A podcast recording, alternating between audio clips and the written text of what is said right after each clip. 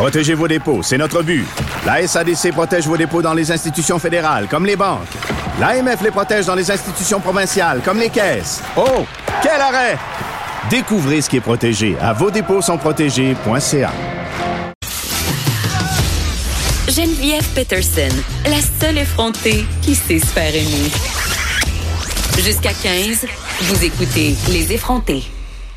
Il est là, notre libraire préféré. Et comme à chaque mardi, il nous parle en direct de Québec, David Quentin, libraire chez Coop. Bonjour.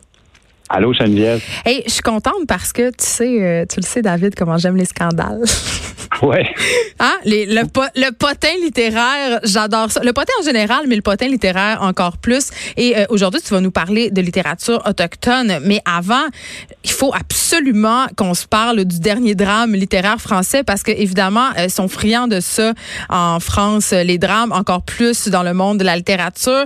Et là, euh, c'est Yann Moix qui, cette fois-là, est au cœur du scandale. On avait d'ailleurs parlé de lui cet hiver parce qu'il avait fait des déclarations scandaleuses sur le fait euh, qu'il aimait les femmes beaucoup plus jeunes et surtout asiatiques. Et là, il se retrouve euh, encore dans l'eau chaude, parce que son frère Alexandre, qui est lui aussi écrivain, signe une lettre ouverte assez incendiaire, là, David. Oui, absolument. C'est parce que dans son livre qui vient de, qui vient de paraître en Europe, s'appelle Orléans, oui. euh, il raconte un peu qu'il a subi pendant toute sa jeunesse euh, la violence physique, euh, morale de son père. Et au fond, son frère explique que c'est, plutôt lui qui a subi les euh, la violence de, de, Yann toute sa vie et que c'est, c'est son livre, ben, c'est, c'est de la, de la pure fiction.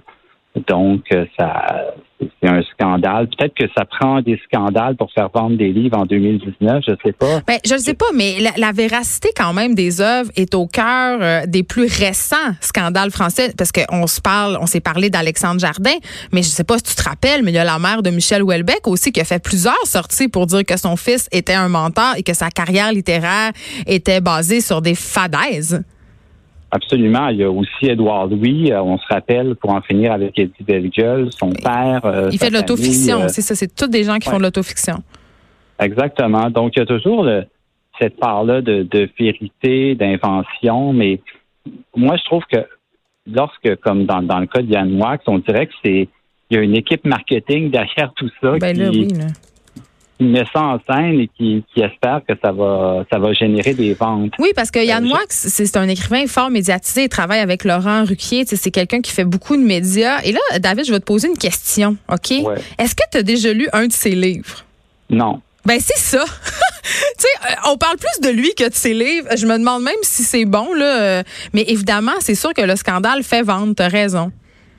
Il fait vendre en France. Je te dirais que ici, ici au Québec, c'est assez anecdotique. C'est pas Michel Houellebecq, là. Oui, effectivement, mais revenons-y à Michel Houellebecq, à Alexandre Jardin, à Yann Moix. Je me demande, euh, David Quentin, est-ce qu'au bout du compte, quand tu fais de l'autofiction, on pense entre autres, ici, on en a aussi des grandes reines de l'autofiction. On a Marie-Cécile Labrèche, on a eu Nelly Arcan en France, on a Annie Ernaux, Virginie Despentes, même à la limite, euh, fait un peu de l'autofiction. Mais au bout, à la fin de la journée, pardonne-moi ce vilain anglicisme, là, mais c'est-tu important ou que ça soit vrai ou pas? Ben, je, je, pense que c'est pas la question d'autofiction, c'est vraiment de travailler. C'est un point de vue subjectif, évidemment, et c'est le point de vue de, l'auteur, de l'autrice. Et je pense pas que c'est moi ce qui compte pour moi, c'est l'écriture, c'est ce que le livre nous fait ressentir, ce qui, ce qui nous nous fait vivre en tant que lecteur. C'est ça qui est le plus important pour moi parce que je c'est pas important de savoir est-ce que c'est vrai, c'est faux. Je est un autre. Moi, la qualité, la qualité littéraire en bout de ligne. Mais après ça, quand tu passes ta vie à être dans les médias, à faire des entrevues euh, qui moussent cette œuvre-là, c'est peut-être là où des gens ont un problème avec ça. Ouais, puis c'est aussi le, le ben c'est ça, le, le, le, personnage médiatique l'emporte sur l'écrivain. OK, bon, c'est réglé. On va continuer à suivre ça parce que mon petit doigt me dit euh, que Yann Moix va répondre assez vite à son frère. Ils vont laver leur linge en public pour notre plus grand plaisir coupable. Moi, je trouve que c'est aussi bon qu'une mauvaise réalité. Je sais pas si t'es comme moi. Euh, mais quand même, mais parlons, euh, parlons littérature autochtone. Il y a plusieurs sorties dont tu venais de nous parler. Et là, premièrement, littérature autochtone, quand j'ai vu ça dans mon dossier, je me disais, est-ce qu'on a le droit de dire ça? Est-ce que c'est un est-ce que c'est un, c'est un courant? Est-ce que est-ce qu'on dit autochtone? J'étais tout de suite, on marchait tout de suite sur des œufs, là. Éclaire-moi. Oui, oui, la littérature autochtone, euh, il faut savoir que, bon, euh, il y a une maison d'édition qui s'appelle Anénora qui publie que de la littérature autochtone. Euh, il y a un salon du livre des Premières Nations qui se déroule au mois de novembre à Wendake et on va en parler beaucoup, je crois, cet automne parce que oui, il y a des publications, mais il y a un film qui s'en vient en octobre de Myriam Véro qui est l'adaptation cinématographique de, de le, récit, le premier récit de Naomi Fontaine, qui a un peu, je dis, amené cette espèce de résurgence de littérature autochtone, autant ici qu'en France, euh, qu'aux États-Unis. Euh, donc, il y, a, un livre d'ailleurs qui sort dans la rentrée Albin Michel aux côtés de Amélie et, euh, Eric Emmanuel Schmitt, qui est Tommy Orange, c'est de la littérature états-unienne, mais d'un point de vue de l'autochtone. Donc, c'est partout. Et moi, je trouve que c'est intéressant, c'est que ça donne un point de vue qui est un petit peu plus juste, qui est moins plus nuancé aussi. Ben, moins dans le cliché, là. On est moins dans le folklore à propos, justement, euh, des Autochtones puis de l'art autochtone aussi. J'ai l'impression que toute une génération euh, de jeunes personnes issues des Premières Nations, justement, qui désirent, euh, oui, se réapproprier leur culture d'un côté, mais aussi l'adapter à leur sauce, la métisser vraiment, entre guillemets, là. C'est peut-être pas le meilleur choix de mots, mais tu sais, qui essaie d'en faire quelque chose d'actuel puis d'intéresser les gens. Il y avait à côté de la station de radio, justement, un festival d'art autochtone l'impression que c'est un peu dans l'air du temps et c'est une bonne chose.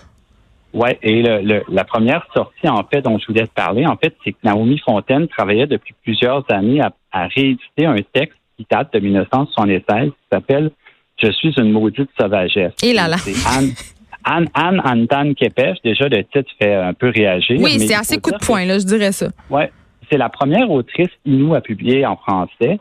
Euh, a été publié chez Le Méac à l'époque. Le livre était introuvable depuis de nombreuses années. Mais c'est un peu une euh, émule de Joséphine Bacon aussi, euh, Naomi Fontaine, je crois, non? Oui, ouais, absolument. D'ailleurs, Joséphine Bacon aussi a remporté le prix des libraires cette année, catégorie. Donc, tu vois, il y a vraiment quelque chose qui se passe.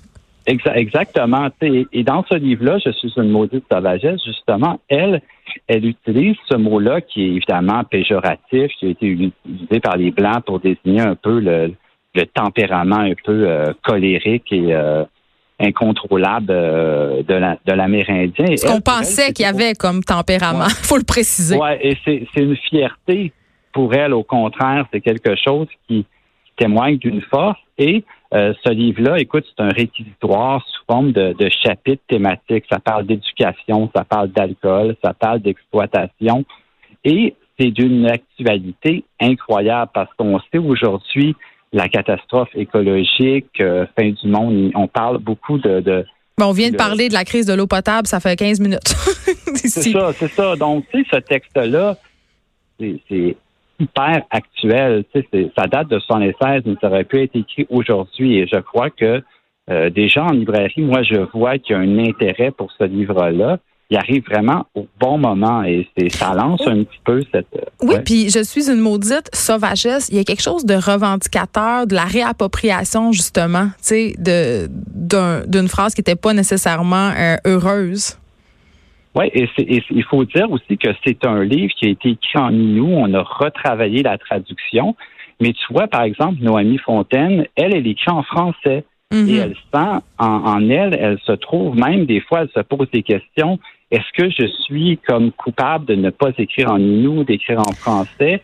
Ben, la réédition de ce, de ce livre-là, c'est intéressant parce que ça l'a amené à écrire un livre elle-même qui s'appelle Choumi, qui va paraître la semaine prochaine. Et ce livre-là, c'est peut-être le livre que j'insiste, sur lequel j'insiste le plus pour découvrir cette culture autochtone. Parce que c'est un livre sous forme de, de lettres qu'elle adresse à une jeune Québécoise, une amie, qui vient pour aider sa communauté, euh, qui s'en vient dans la communauté Inou. Et elle explique, écoute, tu viens ici, mais euh, nous, on a d'autres euh, d'autres traditions, d'autres façons de faire. Donc, je veux t'expliquer un peu cette culture-là et comment on doit se respecter l'un l'autre. Donc, c'est un livre qui est. Parce qu'elle est toujours à la frontière entre les deux. Puis c'est un peu son combat intérieur, c'est ce que tu nous expliques. Oui, absolument. Puis un désir de réconciliation. Donc, tu n'as pas le côté euh, très la, charge euh, de, de Capèche, mais chez Naomi Fontaine, justement, d'aller vers l'autre, mais d'expliquer aussi des choses et d'être et d'être fier aussi. C'est très important. Je pense que c'est euh, c'est nécessaire et c'est actuel aussi comme message. Tu nous parles aussi d'un livre qui s'appelle Cartographie de l'amour décolonial. Et là, je dois dire que j'aime beaucoup le titre.